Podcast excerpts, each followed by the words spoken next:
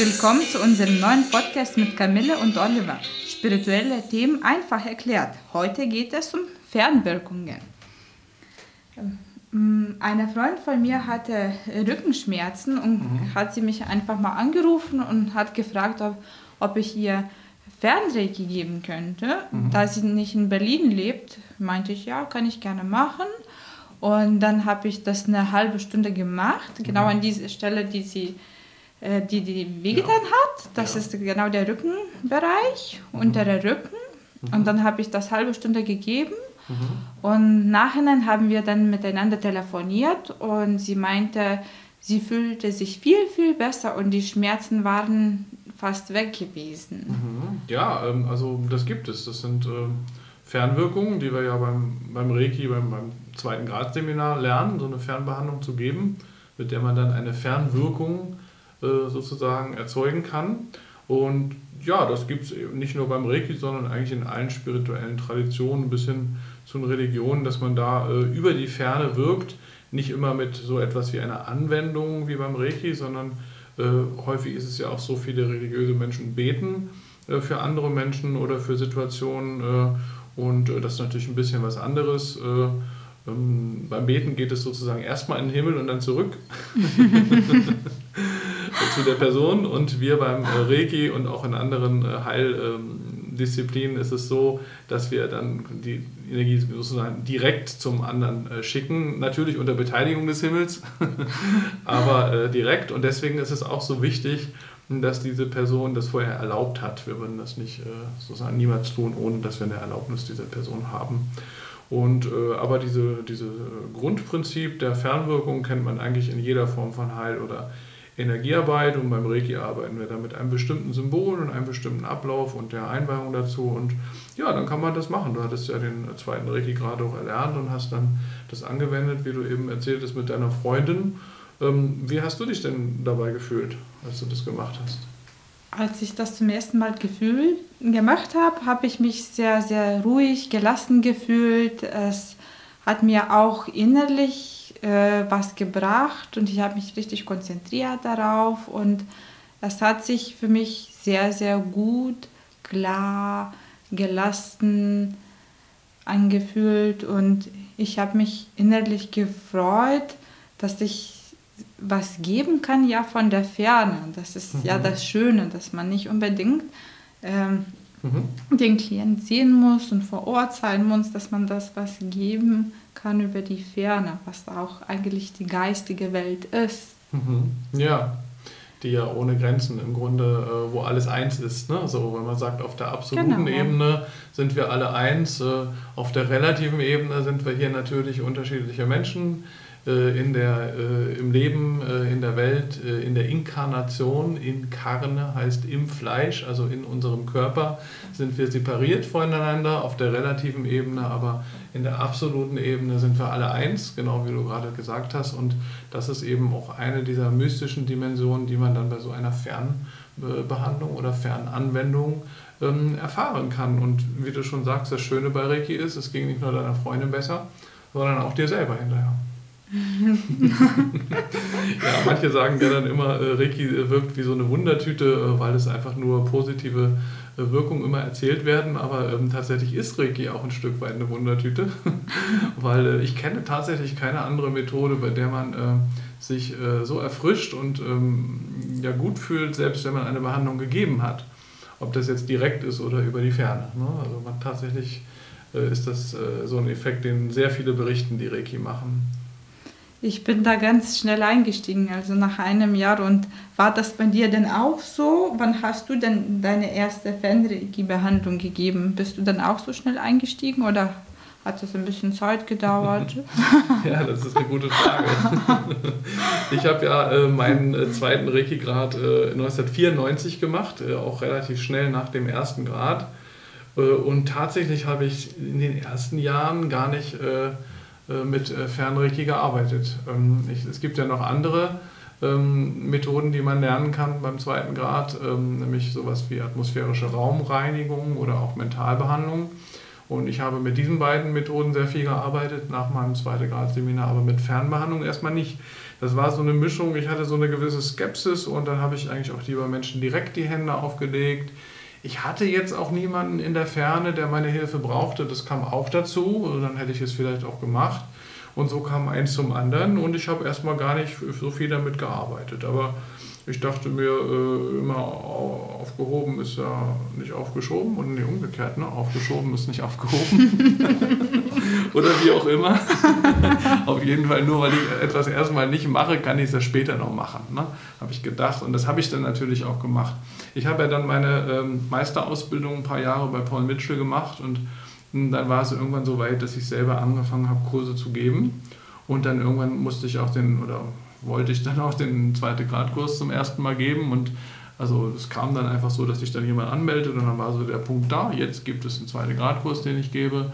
Und davor habe ich dann gedacht, hm, da müsste ich ja noch mal ein bisschen mehr Praxis in Fernbehandlung bekommen, dann kann ich das gar nicht richtig lehren. Ne? Und dann habe ich in diesen Monaten ähm, dann erst so richtig angefangen, auch mehr Erfahrung mit Fernbehandlung zu machen und äh, habe mir dann auch einfach Leute angerufen und gefragt, kann, darf ich dich mal behandeln? Also bin da aktiv sozusagen darauf zugegangen auf das Thema. Und dann gab es eine Person in Bremen, in meiner Heimatstadt, die ich dann von Berlin aus behandelt habe. Die hat, der ging es auch gerade nicht so gut und das war ganz spannend. Die hat ganz viel gespürt bei dieser Vermahnung, konnte mir auch sagen, was ich gemacht habe und wo ich wann gewesen war.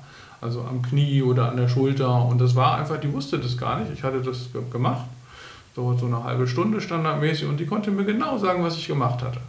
Und das hat mich dann, äh, also wirklich äh, äh, von den Socken gehauen. Ja, da, da, war ich wirklich, dachte ich, das ist, das ist ja wohl klar, dass das jetzt so war. Ne? Da gab es keine Fragen mehr und keine Zweifel und keine Skepsis, sondern ähm, und das war mir, dann habe ich ein riesen Ausrufungszeichen hintergemacht und gesagt, natürlich.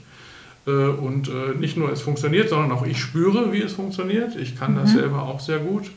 Äh, nach wie vor gebe ich lieber Direktbehandlungen äh, bis heute, aber ich gebe auch ab und zu Fernbehandlungen und mache das sehr gerne, insbesondere wenn der, ein Zusammenhang da ist, also jemand Hilfe braucht und nicht äh, diese Person weit weg ist oder man sich gerade nicht sehen kann, dann ist das wunderschön. Ja, und einige Menschen haben auch, sage ich mal, eine besondere Wahrnehmung, die auch noch viel ausgeprägter ist, als das zum Beispiel bei mir der Fall ist. Äh, wenn Sie diese Fernbehandlung geben. Es gibt mal eine von mir ausgebildete Reiki-Meisterin, die hat mir mal erzählt, ähm, dass sie in einem zweiten Gradkurs, den sie gegeben hat, ähm, eben mit der einen Schülerin, das war ein Einzelkurs, eine Fernbehandlung ausgetauscht hat, also im Kurs zu Übungszwecken. Und dazu war diese Schülerin in einem anderen Raum in dieser Praxis. Und das hat sie eine halbe Stunde behandelt und dann kam sie zurück und sie machten eine Feedbackrunde dazu.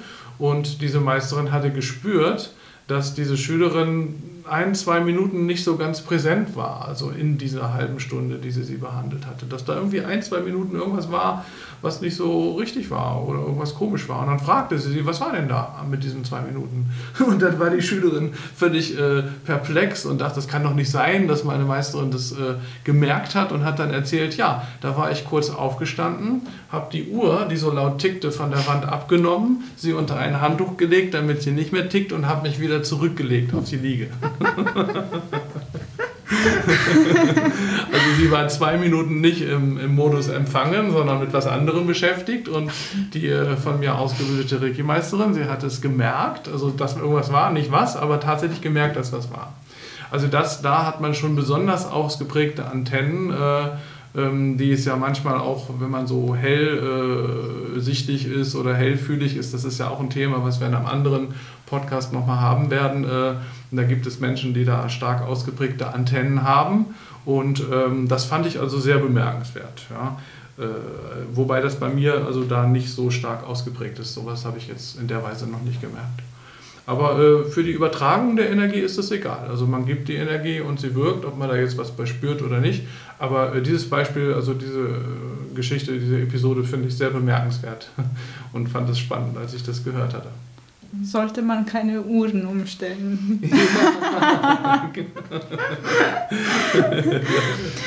und äh, Fernwirkungen gibt es auch nicht nur im Reiki. Wo, denn, wo gibt es denn Fernwirkungen noch? Ja, ähm, also nicht nur im, im heilerischen Bereich oder in, in, bei den Religionen jetzt beim Beten, sondern da gibt es noch eine Menge andere äh, Sachen, äh, wo es Fernwirkungen gibt. Zum Beispiel gibt es das, was man Remote Viewing nennt.